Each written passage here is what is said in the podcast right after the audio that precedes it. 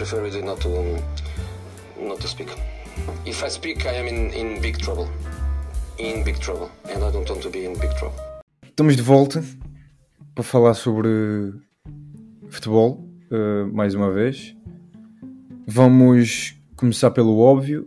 Ontem tivemos o derby, derby Lisboa, Benfica Sporting, uh, igual, no Estádio da Luz. Benfica mantém o primeiro lugar, Sporting está em quarto, mas pode cair para quinto, caso o Casa Pia vença. Portanto, o que é que vocês acharam? Primeiro, do resultado em si, uh, a mim pareceu-me um Sporting satisfeito com o empate e, tal como eu disse, da classificação, acho que foi um resultado mais negativo para o Sporting até, a nível de classificação, claro. O que é que vocês acharam dessa parte assim, tipo, eu, eu sinto que o Sporting olhou para o jogo a partir dali do, dali do fim do jogo e já estava satisfeito com o empate. Eu acho que para a época que eles estão a fazer isso é crítico. Eu acho que acompanha-me a época que eles estão a fazer. Agora, eu acho que eles não tinham uh, argumentos suficientes para disputar uma vitória na luz. Uh, tudo bem que tiveram as duas vezes em vantagem, mas eu acho que. E entraram bastante bem no jogo, mas já, já vamos a isso. Quanto a isto, que estavas a dizer da tabela classificativa, a única coisa que lhes interessava era ganhar. Era ganhar, que era para ter uma resta de esperança para encurtar os, os 12 pontos de diferença para, para simplesmente 9, porque na segunda volta eles têm uh, as três, os três confrontos com os três que estão acima, o Braga, Porto e, e Benfica, na, na, na, em casa, em Alvalade. Portanto, eu acredito que depois eles em casa conseguiram sempre fazer mais pontos do que fizeram fora. Sim, e eu acho que o e, problema e aqui a vitória era pontos, super importante. A diferença dos pontos nem é tanto para o Benfica, porque isto tem que ser visto mais passo a passo, e eu acho que ficam demasiado longe, nem digo do, do Benfica, mas ficam demasiado longe do, do terceiro lugar, do Porto. Ficam longe, da, ficam longe da Champions, que é o que é fulcral, e nós sabemos disso, a nível financeiro, ainda por cima o Sporting não é um clube que esteja muito saudável financeiramente, isto pode, pode complicar, porque eles podem cair para quinto neste momento, a meio da época. Claro que ainda falta muito, mas não deixa de ser, era uma oportunidade para eles conseguirem para eles conseguirem, pronto, encurtar distâncias para alguém e, para, e mandar até um sinal né, para os adeptos. Sim, sem dúvida. Epá, sim, eu acho que eu acho que eles fizeram o jogo deles, eu acho que o Sporting jogou bem. Um, depois da primeira, acho que fizeram uma grande primeira parte, foram com, foram com, com o livro com o livro traçado e conseguiram cumprir à letra o que estava, tinha sido trabalhado. Uh, eu acho que o Sporting fica contente com o empate depois do que foi a segunda parte. Eu acho que, claro que, dada a situação em que eles estão na classificação e, e o que têm sido os últimos jogos, uh, tinham sempre que ganhar. Mas se forem jogo a jogo, o Sporting está onde está não é por causa deste jogo, é por causa dos outros. E eu acho que o empate na luz contra o líder é sempre bom. Uh, o resultado é justo, por isso, e dadas as opções que tinham no plantel, porque olhamos para o banco do Sporting, quem entrou foi Jovan, Arthur, Arthur Cabral e o Shermiti. Porra, Uh, também vê-se também o estado do plantel. Sei Shermiti, jogadores... Shermiti é, é um Pokémon, não? Ou é um Gromiti? É, é, desgro... é Era tua ilha, menino. Nasceu lá, nasceu lá ao Peti. É? Olha, acho que sim, acho que sim. É não, sei, não sei em que ilha é que foi, não sei em que ilha é que foi. Acho que foi, não sei se foi, não sei se foi São Miguel, mas pá, eles tinham muitos jogadores, muitos jogadores jovens que têm sido opções uh, ultimamente, estavam na equipa B porque tinham um jogo importante. E claro, para mim, o jogo da primeira equipa, ainda por cima, para mais, fora uh, contra o Benfica, é sempre mais importante. Mas pronto, eu percebi a decisão. Uh, e dado, lá está, dado, essas, dado esses problemas no plantel, eu acho que o empate, e dado o que foi o jogo, acho que o, o, empate é, é um bom resultado para o Sporting. Sim, eu acho que o plantel do Sporting é curto, principalmente para este tipo de jogos. Uh, isso está-se a ver esta época. Ainda, ainda para mais, a juntar a isso, fala-se que pode ter sido o último jogo do Porro pelo Sporting. Que eu acho que, se for verdade, que ele vai para o Tottenham, seja por, por 45 milhões da cláusula ou não, é uma perda enorme para este Sporting que já está uh, muito fraco. Uh, é uma, é, perdeu o seu melhor jogador. Uh, Portanto, e isto não se consegue substituir assim do dia para a noite. O Sporting precisa ainda para mais dos 40 milhões, dos 45. Por isso eu acho que isso aí pode ser uma machadada. Isso sim pode ser uma machadada final nesta época. Segundo disse o Fabrício, há 5 minutos atrás, nós já sabíamos da, da, parte que o Sporting só insiste nos 45 milhões, porque é, é o mínimo aceitável por um jogador da qualidade do Porro. Uh, mas acho que o Tottenham vai insistir, vai insistir, diz aqui ele. Uh, e é um clube que também precisa de laterais direitos, pelo menos de qualidade. Uh, mas sim. sim, eles estão ligados ao, àquele lateral direito do Galatasaray. Não o conheço, tipo, não vi, não vi assim jogos dele. Uh, pelo menos consistentemente para saber eh, se é uma, uma, boa, uma boa substituição ou não, mas pá, perder um jogador da qualidade do Porro é uma machadada gigante no Sim, Sporting. o jogo do Sporting passa muito pelo Porro e o Ruben Amorim no final do jogo perguntaram se era o último jogo do Porro e ele disse, a mim o que me disseram foi que só sai pela cláusula, mas ele, ele próprio disse, já me disseram uma vez que só saía pela cláusula e no dia a seguir ele saiu e não foi pela cláusula. Ou seja, também se sente um bocadinho uma desconfiança que ficou causa daquele mercado de transferências, entre o Ruben Amorim e a direção. Eu acho que tudo isto, todos estes fatores do, do plantel ser curto, a desconfiança entre o Ruben e a direção, sempre que abre o mercado parece que o Sporting fica em pânico, porque a verdade é que os últimos mercados do Sporting têm sido maus, ou estranhos, vá, instáveis, e eu acho que toda essa desconfiança que existe e instabilidade no clube vê-se na classificação. Eu acho que não é, a culpa não é só do Ruben Amorim, também é, tem alguma culpa, mas é, é a gestão do clube no, como um todo. Um, outro, outro fator que eu, que eu queria aqui uh, falar era sobre o que tu estavas a dizer da primeira parte. Eu acho que do que eu vi foi talvez a pior primeira parte do Benfica esta época. Uh, também, obviamente, olhar para o jogo que era, uh, porque o Braga também foi muito mal. Uh, mas o Sporting entrou muito melhor, esteve muito melhor na primeira parte. Uh, mas depois é isso, o Benfica na segunda parte respondeu e o Benfica bem é muito superior a este Sporting e isso viu-se, foi o que o Bruno disse, não, o Sporting depois ficou sem argumentos. Agora, há aqui depois outra questão que nós podemos abordar, tentar abordar isto de uma forma pragmática, que é a arbitragem, que é a terceira equipa, né? Já dissemos que uma equipa foi melhor que a outra na primeira parte, uh, o Benfica foi melhor na segunda. O que é que vocês acharam da, da arbitragem do Arthur Soares Dias, que tinha muita pressão para este jogo, porque antes do jogo já começam a cair em cima dele. O homem ainda nem sequer sair de casa para se equipar, já, já está a levar com críticas. Por isso também torna tudo ainda mais difícil. Um, eu acho que ele tentou pegar no jogo deste cedo, logo aos 4 minutos dá um cartão amarelo, mas depois acho que se confundiu um bocado, ficou um pouco perdido naquilo que era o objetivo dele para o jogo. Um, sim, disseste muito bem, o Arthur, Arthur Soares Dias. Uh, antes de qualquer jogo, especialmente o Benfica, porque tem, tem um historial um bocado inglório, é sempre um bocado.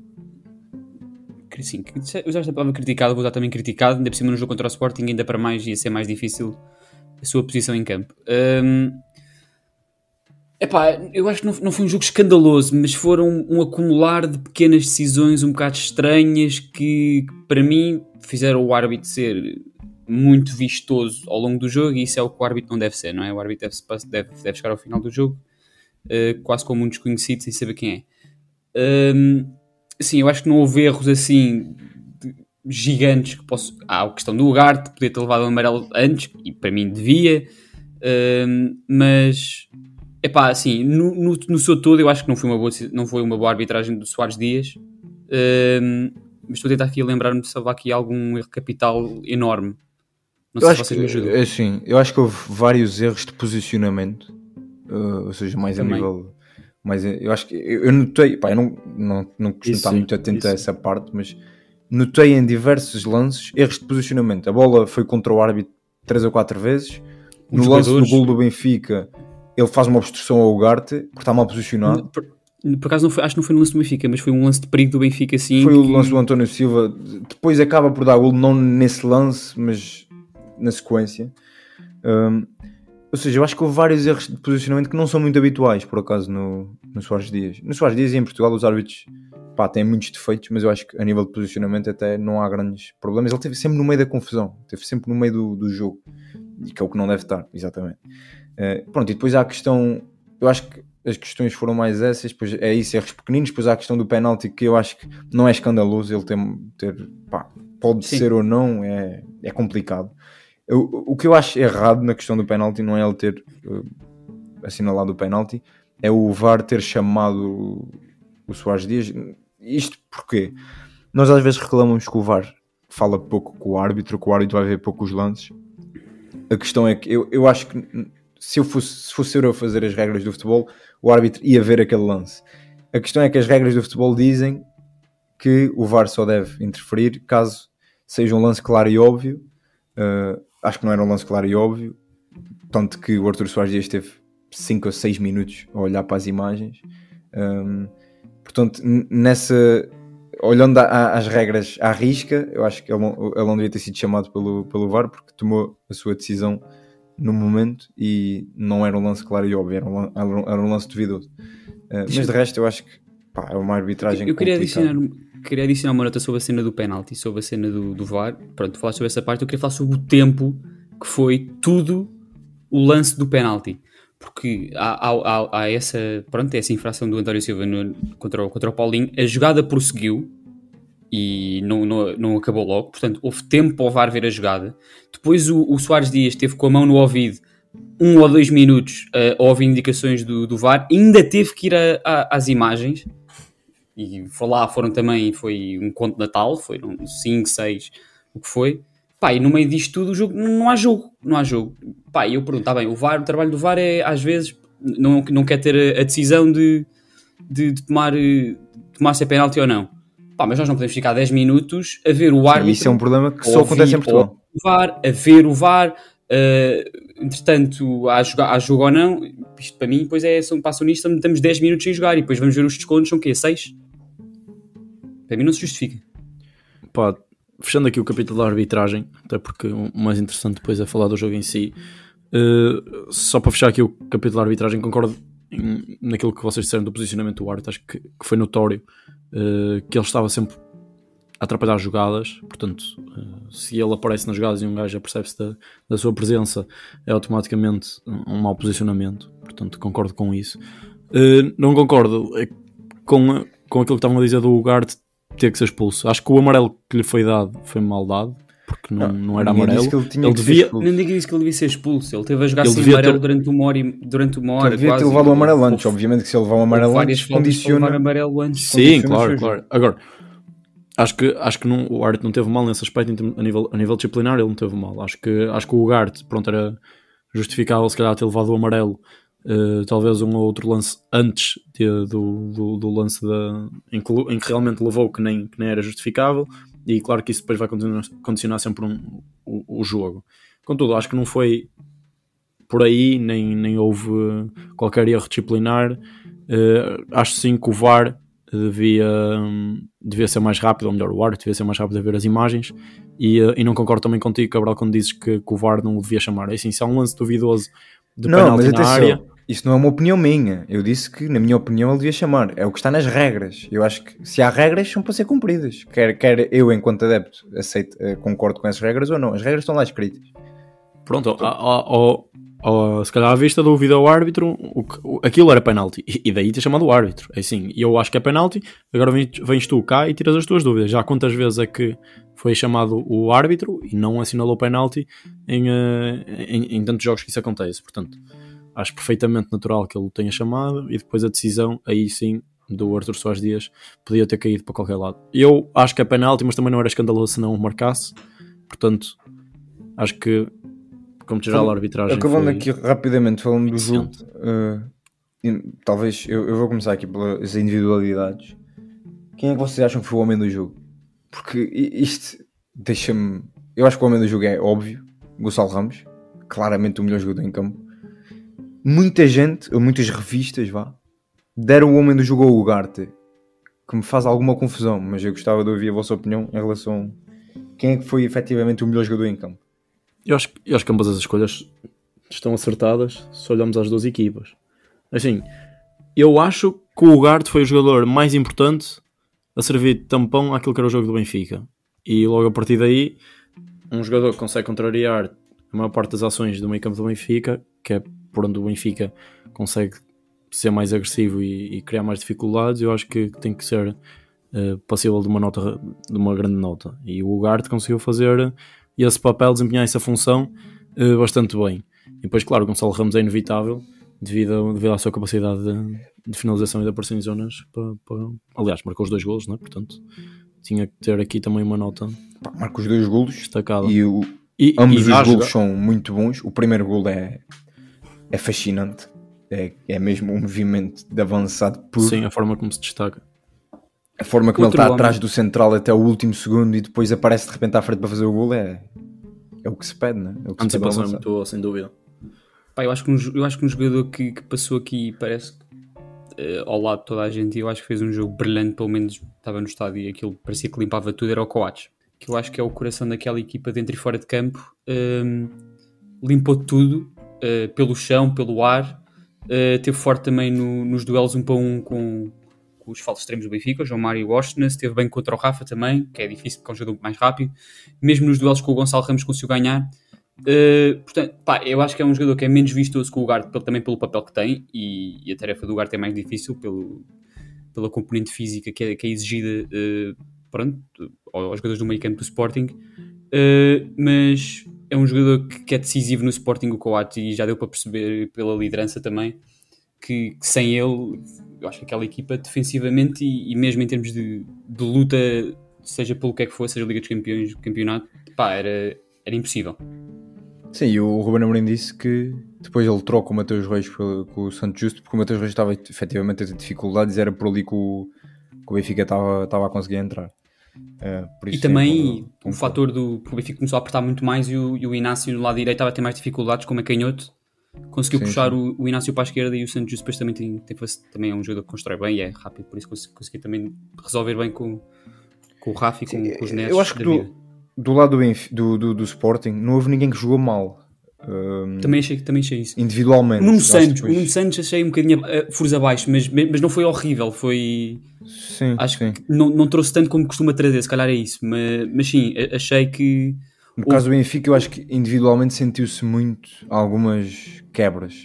Sim, e de alguns jogadores que são fundamentais. Eu acho que o Bá teve muito abaixo, mas eu acho que isso aí não é de agora. Eu acho que o Bá nos últimos jogos tem estado abaixo. E eu acho que ele também no jogo no Dragão uh, contra o Porto também tremeu. Portanto, aqui foi igual. Eu já no início do jogo, antes do jogo, estava a pensar que seria melhor ir com o Gilberto, mas eu acho que o Gilberto precisa de ritmo. Mas acho que está na altura do Gilberto começar a jogar para o Bá também sentir alguma pressão. Acho que o Orsens, que tem sido dos melhores jogadores do Benfica, teve muito abaixo. Uh, uma das poucas boas ações que ele tem no jogo, por acaso dá gol, no segundo gol, mas eu acho que ele teve muito abaixo. David Neres entrou também apagado.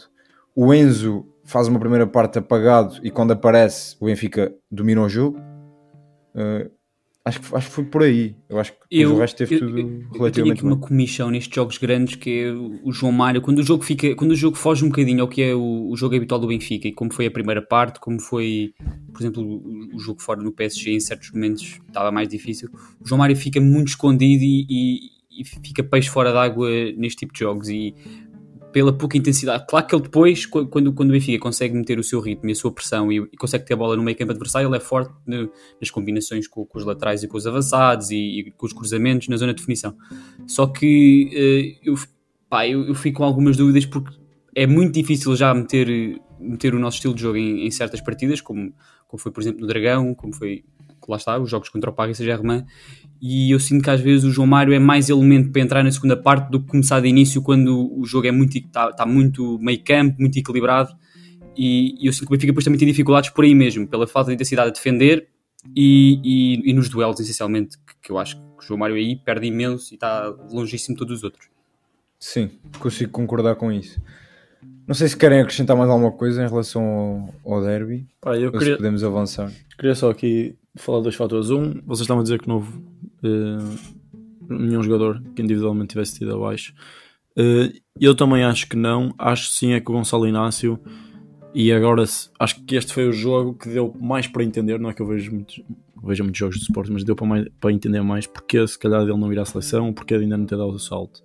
É a forma como ele defende e a forma como se, como era- como se articula com a linha defensiva. Acho que não se sente confortável a jogar uh, à direita uh, de, de todo. Pronto, o Sporting também não tem ali soluções muito melhores, mas acho que no momento defensivo, acho que, acho que a forma como ele muitas vezes pôs os jogadores do Benfica em jogo e a forma como se sente mais confortável a baixar as linhas e, uh, e o resto da equipa não acompanha, acho que pode ser ali um, um fator um bocado, um bocado contra uh, a, própria, a própria evolução do, do, do, Gonçalo Inácio. Acho que ele tem muito a melhorar nesse aspecto.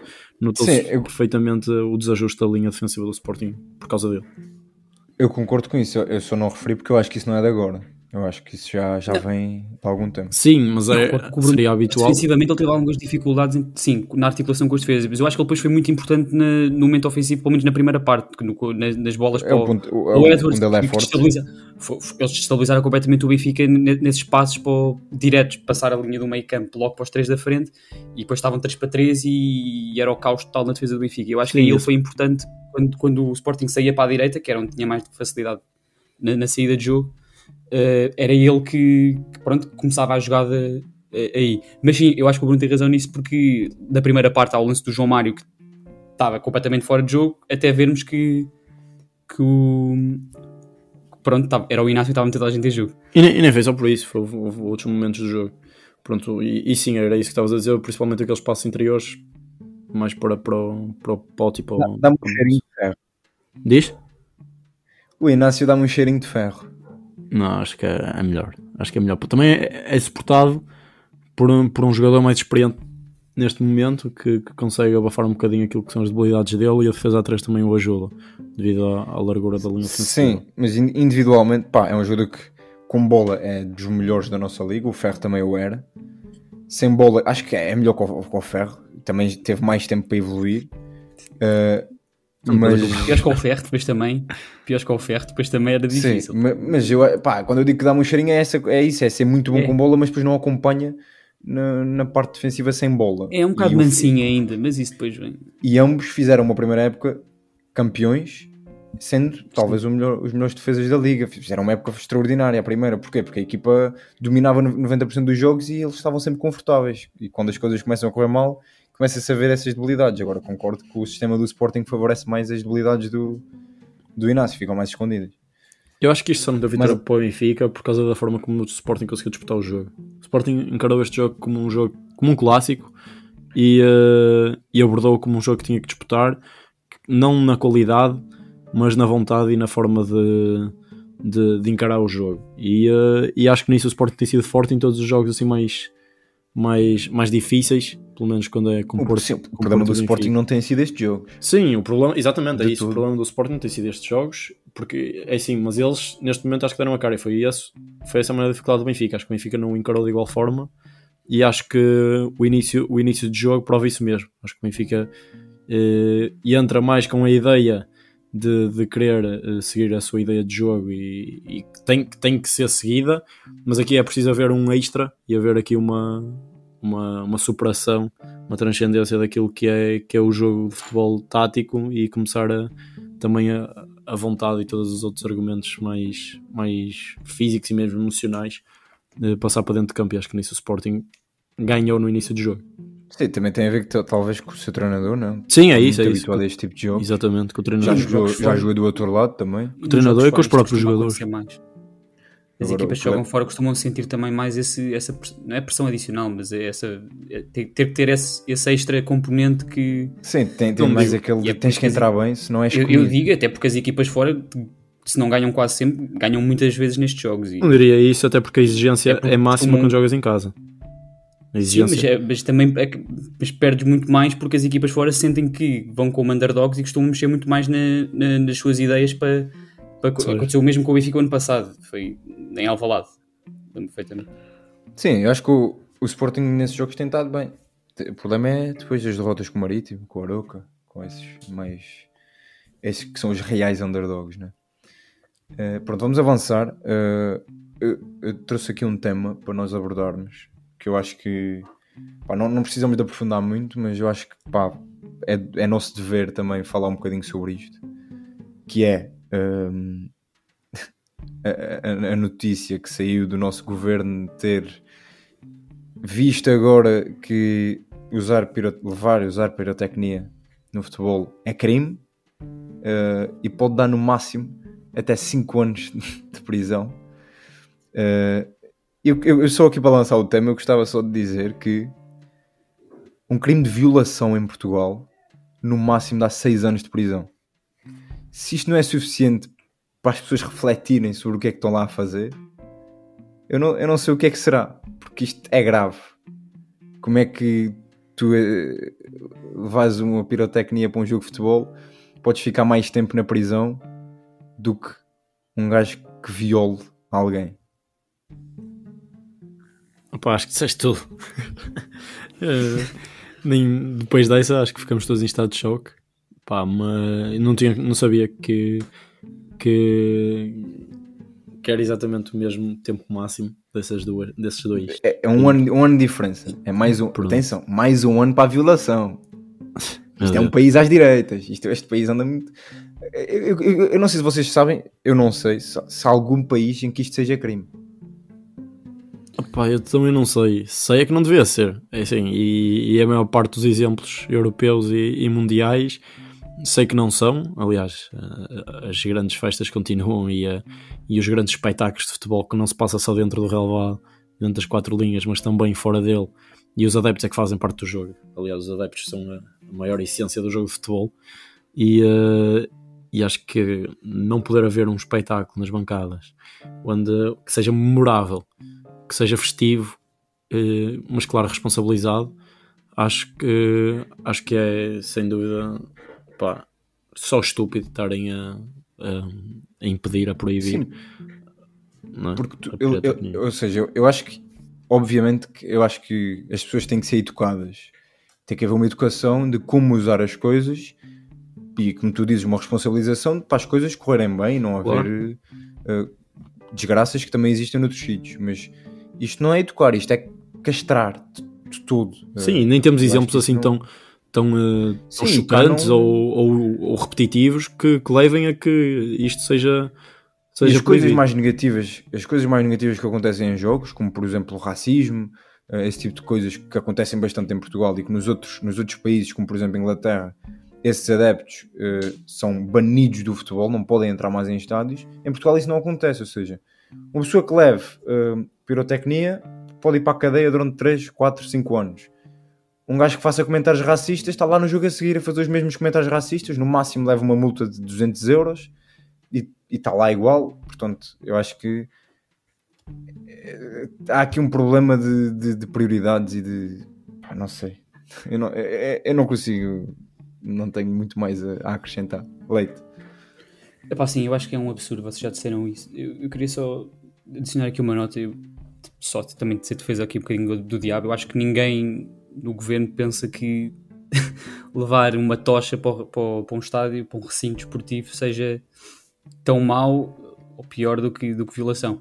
Porque foi, eles tomaram, tomaram iniciativa. As iniciativas que já tinham tomado de ser proibido eram absolutamente ridículas.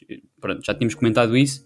E o, o carimbo para isso era, era, eram as multas aos clubes e os clubes que, que tinham adeptos que, que essencialmente levavam esse tipo de, de tochas e, e outro tipo de, de era, eram os clubes grandes que têm capacidade financeira para pagar essas multas. E o, presumo eu que o governo tenha olhado para isto e visto, não, não vai fazer nada. Eles, eles continuam a levar, pagam 20 milhões por uma, por uma, por uma contratação por um jogador, eh, 5 mil euros ou 3 mil euros, ou quanto é, não sei quanto é que, é uma, quanto é que era a multa, não, não afeta. Então eles tomaram esta decisão que é, pá, é completamente absurda. Eh, eu, eu acho que, não sei, eu também vou também entrar aqui no ramo da especulação. Eu acho que ninguém vai ser preso por 5 anos Sim, por, eh, por certo. coisa. Eu acho que é mais um método de intima- intimidação. A realidade é que a lei nova é essa, é absurda hum, de- e- em termos eu de, acho de castigo e a, a a- a- banição em si também não concordo. Isto tinha que Eh, passar pela não confiança. tenho, todo, não tenho todos o- todas as razões para que for frente à nossa frente, acho que nenhum de nós tem, mas a, a ideia em si, pelo menos na teoria, para mim, continuar a não fazer sentido. Isto tinha que passar pela confiança nos clubes e, na- e na- nas pessoas que são civilizadas. E depois cada clube responsabilizar os seus adeptos e haver medidas de segurança que, que levem a que, a que se controle isso, a que isso seja controlado, essas ações. E, eh, e a partir do momento em que houver algum tipo de, de, de desastre ou, ou algum tipo de agressão ou qualquer coisa que se possa passar, eh, aí intervir e eh, talvez castigar, eh, castigar as pessoas em causa, porque assim a maior parte está a pagar por um ou dois exemplos raros Uh, e que neste Sim, momento é nem é, justi em é Portugal não- justificável. Em Portugal não há assim tantos problemas desses É para isto ser justificável. Eu acho que algo tem que ser feito antes das desgraças acontecerem, obviamente. Mas eu acho que havia formas mais. Como eu disse, tentar educar as pessoas é, é sempre melhor do que, do que obrigá-las a. Eu tenho, eu tenho esta questão, porque se calhar não sou eu que sou educado o suficiente, porque eles tomaram esta decisão há relativamente pouco tempo da banição. Houve algum episódio, não sei se foi cá, se foi fora, que tenha causado esta reação? Que eu saiba, não, mas também não. Pode ter sido, pode ter sido algo Que eu assim, saiba, discutido não- já há algum tempo, não, é? Mas eu sim, lembro-me não sei. que, que há uns anos, de lá aí há 10 ou 12 anos, houve um, um incidente, se eu não me engano, num Benfica Sporting que com very light ou uma tocha atingiu um adepto e não sei se ficou gravemente ferido ou assim qualquer coisa. Sim, isso eu lembro. Mas A questão é que eu acho que essas O situações. do Very Light foi, foi- já, foi, já foi no século XX, isso. O gajo Eu acho que essas situações, que- que- quem deve ser a responsabilidade, eh, quem deve, quem deve tomar a responsabilidade disso deve ser a pessoa em si, não é? Quem faz o ato, como qualquer crime, que não, não, não sendo crime, mas como qualquer atitude, as atitudes ficam para as pessoas que os praticam, por isso, as pessoas que fizessem isso, na minha opinião, ficavam eh, eh, automaticamente fora de qualquer estádio, qualquer complexo desportivo no país. Um, e depois, claro, fa- fazer com que os clubes também consigam ter algum tipo de controle sobre os seus adeptos. Claro que não é fácil, nós sabemos, mas as- eu acho que as multas tinham que ser eh, agravadas, não é? Uma pessoa faz alguma coisa de mal num jogo de futebol e leva alguns, o clube leva, como estavas a dizer, 5 mil euros e, e a pessoa leva 200 euros. Não, as coisas têm que ser mais agravadas. E eu digo isto para os adeptos, para os treinadores, para os dirigentes, para os clubes. As multas têm que subir e têm que ser eh, sentidas pelas pessoas que fazem as, as atitudes. Mas atenção, é aqui que estamos a, a referir-nos ao uso. Estamos a referir a- ao, ao- Estás a referir ao uso? O uso, eu estou a dizer ao uso que, que é mal usado, não é? Porque se as coisas forem usadas com consciência, nós É isso. sabemos, nós vemos, é um espetáculo incrível e, e só, tem, só traz coisas boas ao futebol se for usado em consciência. Tens é que punir quem não usa em consciência e é isso que eles não estão a fazer, eles estão a punir toda a gente. Lá está. Eu, antes de passarmos, eu queria só fazer aqui um apelo, porque eu já volto a repetir, não sou assim tão educado no tema para, para tirar ilações assim muito conclusivas sobre, sobre castigos, sobre dimensões de castigos ou sobre o que é que seja. Se há alguém que nos ouça, e não temos assim se calhar ninguém, muita gente educada sobre o assunto ou, ou que nos, fa- nos faça depois transmitir isso, mas se alguém sabe e, e nos queira transmitir isto, porque se calhar nós não, não temos todo, não temos reunidas aqui todas as condicionantes para estas decisões serem, terem sido tomadas e para terem sido tomadas houve alguma ponderação e consideração sobre alguma coisa que se calhar nós não temos aqui à nossa frente mas, mas se souberem nos façam chegar para nós também sabermos sobre out- outros porquê, argumentos que, que não estes que, que metemos aqui Exato. Acho que é isso. Está o, o, aviso, o aviso dado. Hum, vamos aqui. Já, isto pode ser que fique um episódio mais curto. Eu também não vou dizer que vai ficar, porque isto normalmente nós não, não conseguimos cumprir. há mais Mas- uma coisa para falar por isso que cuidado Sim, vamos, vamos aqui só aqui mesmo para acabar a falar um bocadinho sobre aquilo. É assim, nós estamos praticamente no meio da época, faltou uma jornada para, para aquilo que é eh, o final da primeira volta, mas podemos aproveitar e já fazer aqui uma breve análise daquilo que aconteceu até aqui, Uh, pegando também um pouco naquilo que tem sido o famoso carrossel de treinadores uh, em Portugal, que é sempre muito interessante, a forma como os clubes são. Fazem decisões estranhas todos os anos, ano após ano. Um, eu queria, até agora, até aqui meio da época, qual foi a decisão mais estúpida que um treinador, com um treinador, com, com um clube tomou relacionada a nível de- da gestão dos treinadores e de, de quem gera a equipa? tu, tu, tens, tu tens alguém em mente estás aí a sorrir sabes exatamente não, eu o que é quero que tu me digas, eu quero Acho que, que acho que é, Não, é consensual, portanto podes Força. assumir. Os castores? podes dizer podes, os castores, podes falar sobre os castores o que é que os castores fizeram cabrão Bem, o Passos de Ferreira vai para o seu segundo treinador na época, certo? sim segundo treinador mas também segunda contratação a meio da época Ora, aí está. E como é que isto acontece? Perguntam, perguntam vocês. Eh, então, Passos Ferreira começa a época com César Peixoto, né? Treinador jovem, fora daquilo que tem sido o habitual e o, e o carrossel da, da nossa liga, que, tem, que tinha vindo de um trabalho interessante. As coisas correm muito mal, francamente mal. Chega-se à conclusão que não se pode continuar. Tem que sair César Peixoto. César Peixoto sai tudo normal até aqui. Até que surge José Mota. Regressa à Primeira Liga anos depois. Exato. Regressa à Primeira Liga anos depois, sem fazer nada que o justificasse. Uh, regressa e como todos nós falamos na altura e que podíamos prever, prever e graças a Deus também, as coisas não correram bem para, para, para o grande treinador José Mota, com uma grande historial na nossa liga, mas já no século passado. Um, as coisas não correram bem e José Mota sai. Peraí, peraí, eu estou a gostar da forma contar, contar esta história. Isto é uma história. Isto é, é, claramente uma história. Isto, isto, se eu escrevesse, as pessoas não, não, isto, é, não isto é entretenimento. É deixá-lo fluir. É deixá-lo fluir. Vai, vai, vai. José Mota sai na paragem para o Mundial. No início da paragem, digo, perguntei a vocês. Não.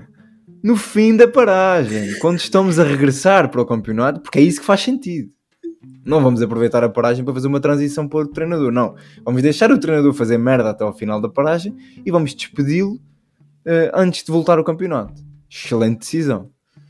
E quem é que vamos buscar? Temos vários treinadores disponíveis. Quem é que vamos buscar? Vamos buscar o gajo que começou esta merda. Pá, isto, se isto não é genial. Pá, e atenção. Não, não me interpretem mal, porque isto pode correr bem. E eu acho que o César Peixoto, eu, eu, sou, eu acho que o César Peixoto é um excelente treinador. E desde que regressou, já fez mais pontos do que tinha feito ele e o José Mota até aqui juntos. Portanto, o dobro. Exato, as coisas podem correr bem. A questão não é esta. Mesmo correndo bem, não deixa de ser uma má gestão e uma gestão estranha daquilo que é uh, um clube de futebol. Uh, eu soube uh, que o, o Passo de Ferreira, a primeira opção não era o, o César Peixoto, o que deixa isto ainda mais estranho. mas eles tentaram dois treinadores antes do César Peixoto, duas equipas técnicas no caso, não conseguiram e pensaram, pá, então vamos voltar para o gajo que está a mamar o nosso dinheiro em casa e em vez de mamar o nosso dinheiro em casa, vem mamar o nosso dinheiro aqui. Eu acho que foi um bocadinho isto. Portanto, pá, eu não... Como é que isto agora funciona? Ele está a receber do primeiro contrato e tem um contrato novo? Sim, acho que sim. Ou, ou o contrato novo. Uh, é assim, eu acho alguma coisa. Uma coisa, isto foi um que... master plan do César Peixoto. Não, eu acho que aquilo, eh, essa questão de receber do contrato antigo é até ele ter um novo clube. Por isso, como ele tem um novo contrato, eu acho que o outro acaba. Não sei se é assim. Normalmente é, é assim. Não, olha que não é normalmente. Olha que não é normalmente. Eu sei que no caso, por exemplo, no caso do Benfica, com o Bruno Lage foi assim que funcionou. Mas, por exemplo, o Mourinho, assim estava... Mourinho, Mourinho já, já tinha andado em três clubes diferentes e ainda andava a receber do. do, do Mas United. não era salário, era indemnizações, é diferente. Certo, certo. É verdade. Neste Bem, caso ele estava a receber, ele é ia receber o salário. Nós nunca sabemos o que é que se passa nos contratos de, dos treinadores, mas... Sim, claro. Mas esse tipo de coisas é... são, são então possíveis de acontecer. Então dos do Passos Ferreira muito menos. Exato. A verdade é que César Peixoto neste momento voltou a ser treinador do Passos Ferreira, as coisas estão a correr bem melhor, mas o, o, que não retira a veracidade de tudo aquilo que eu disse até agora, acho eu. Sim, eu, eu nem vou comentar mais nada porque acho que foi caricata a forma como contaste a história, mas tocaste-me todos os pontos e uh, opá, neste momento o Passos, Passos está em risco de descer, aliás, está o último classificado, tem apenas 6 pontos, como disseste, fez 4 nos últimos dois jogos. Uh, o, que, o que é um trabalho incrível, o César Peixoto tendo assumido a equipa técnica, a equipa, a equipa há pouco tempo, apesar de já conhecer os, o plantel. E, uh... Não, e o pior disto tudo que eu não disse, desculpa, o pior disto tudo é que os dois treinadores em questão estão em lados opostos naquilo que são ideias de jogo, são completamente antagónicos. O que, o que deixa isto ainda mais, pá, não há qualquer fundamento nas, nas, decisões. Ou seja, tu tiveste um trabalho feito durante algum tempo pelo César Peixoto, ele sai, entra um treinador totalmente oposto para destruir aquelas ideias e construir outras. Ele sai e volta o, treinador, o treinador antigo e os jogadores têm que voltar. Pá, isto é, é surreal. Vão descer divisão, é ou não é? Pá, se não descerem, parabéns ao, ao, ao César Peixoto, né? E ao presidente, que aparentemente fez uma excelente decisão. Vamos para olhar Agora, um eu só queria dizer, eu não percebo, não entendo como é que o José Mota ainda está sem clube. Alguém que vai pegar no homem. Está bem? Se faz favor. Quer dizer, ele está a ganhar salário e se calhar também não tem muito interesse em ir para, para lado nenhum. Mas, pá, talvez volte para o Leixões também, já que estamos numa de. O Leixões também não está muito bem. Não sei. Mas tirando César Peixoto, alguma coisa que vocês gostavam de referir a, a, nível de. Não sei, nós este ano ainda não tivemos, ou já tivemos, alguma chicotada psicológica que tivesse funcionado muito bem? Talvez no, no Marítimo. Mas mesmo Vizela, se calhar. assim, pois o Vizela. Não sei como é que eles estavam antes. Quer dizer, mas isto também estava tudo muito junto. Eles estão em oitavo, não é? Mas Sim, isto, isto está muito competitivo. acho que não. Lá está, eu espero que, o Mar- eu, eu espero que a do. A do Está-me a faltar o nome do, do treinador, Zé Gomes. eh, o José Gomes, eh, corra bem. Primeiro porque o Marítimo é um dos clubes que eu gosto muito, que é um clássico do, do futebol português, é da Madeira, e eu acho que eh, a Liga Portuguesa precisa dos representantes de ambos os arquipélagos. Eh, e no cima o Marítimo, pelo tamanho que tem. E é um excelente treinador, regressa, regressa ao Marítimo, já tinha, já tinha estado. E, e pronto, e eu, eu gosto, gosto do José Gomes pelo, pelo, que, já- pelo que fez essencialmente no Rio Ave. Eh, saiu a meio da época para ir para a Inglaterra. Pronto, na altura fez sentido na, na, na cabeça dele, porque era uma oportunidade. Uh, mas não correu bem se calhar para ele, mas uh, eu espero que funcione. Eles agora tiveram uma derrota pesada, Uh, mas uh, mostraram bons indícios contra o Sporting e eu acho que, que vão se safar, pelo menos espero eu, na, para esta segunda metade da época. Acho que sim. Quem, é- quem é que vocês acham que vai, que vai descer divisão? complicado.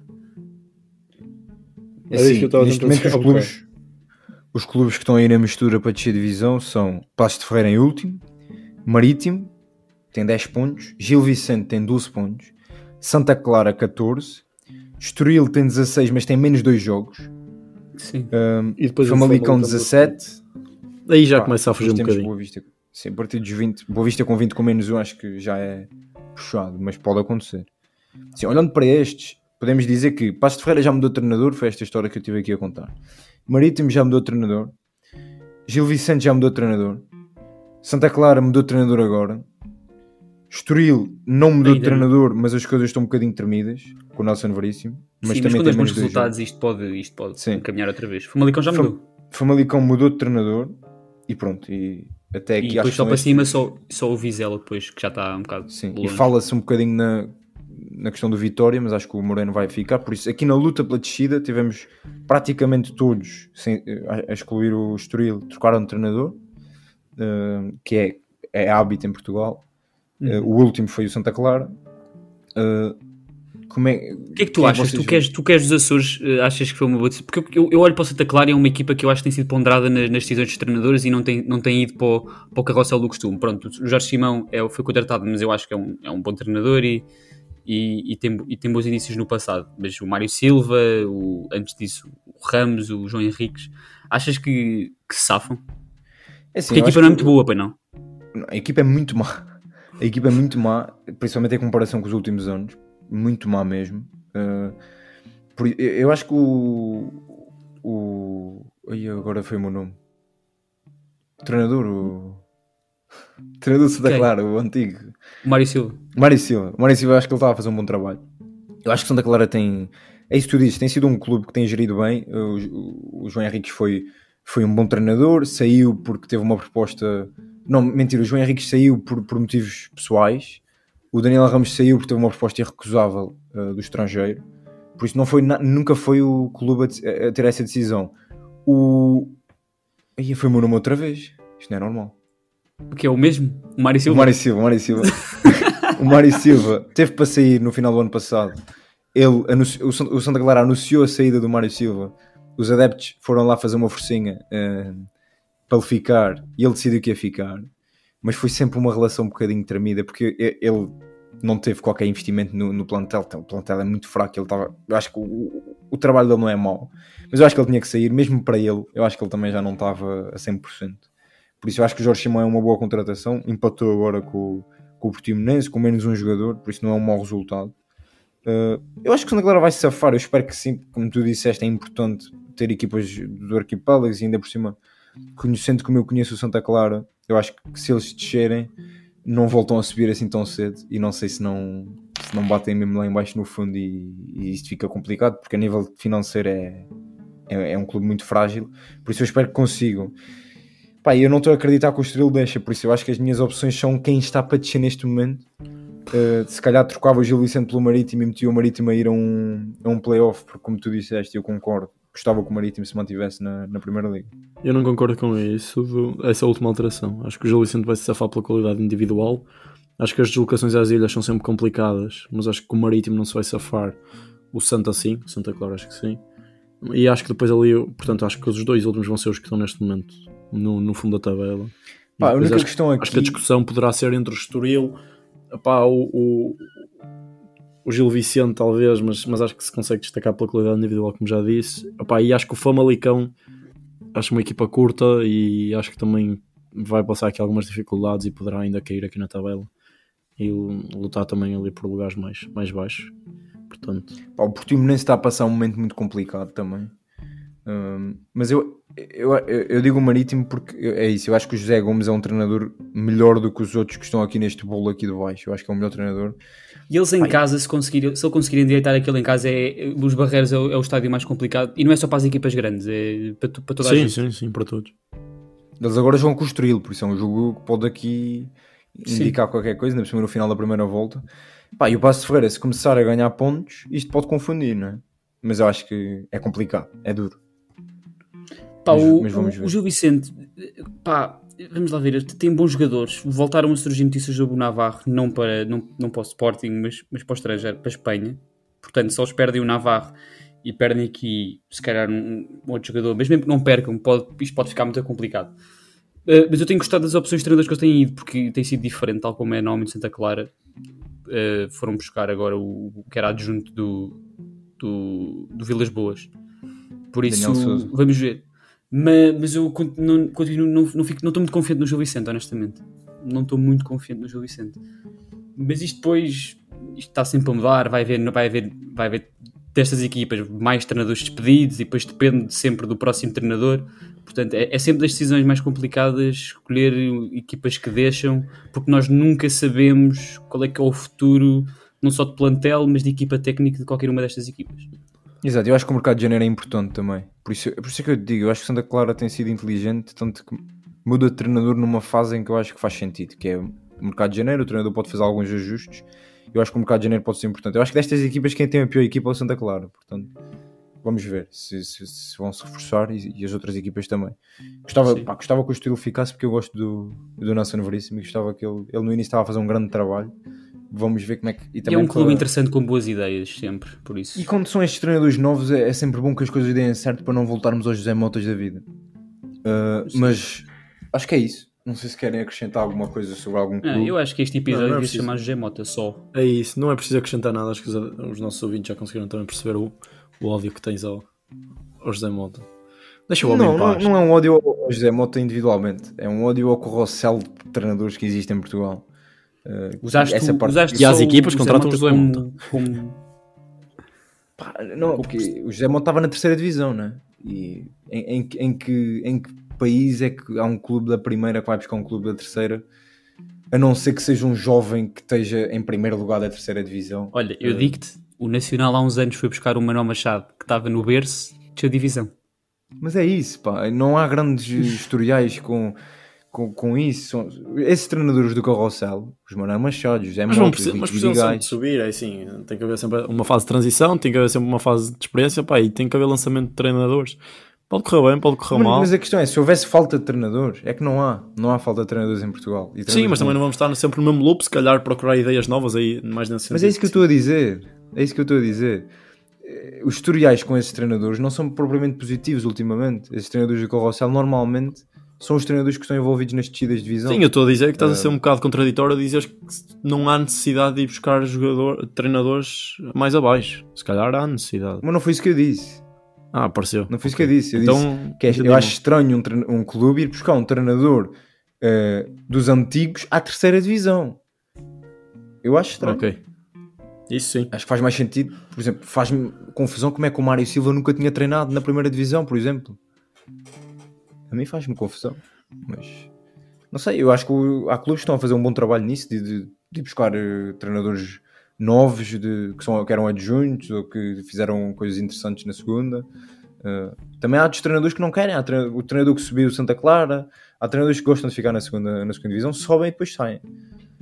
Eh, mas pronto, acho que é isso. Está tudo falado. Nós voltamos para a semana com mais um episódio. É isso. E o episódio Beijinhos. ficou grande novamente, peço desculpa. Pois é, nós, nós não temos capacidade de fazer episódios pequenos. Temos que fazer. Não, por semana eu acho que a malta, eu acho que a malta desculpa. É isso. Beijinhos. Tchau, tchau.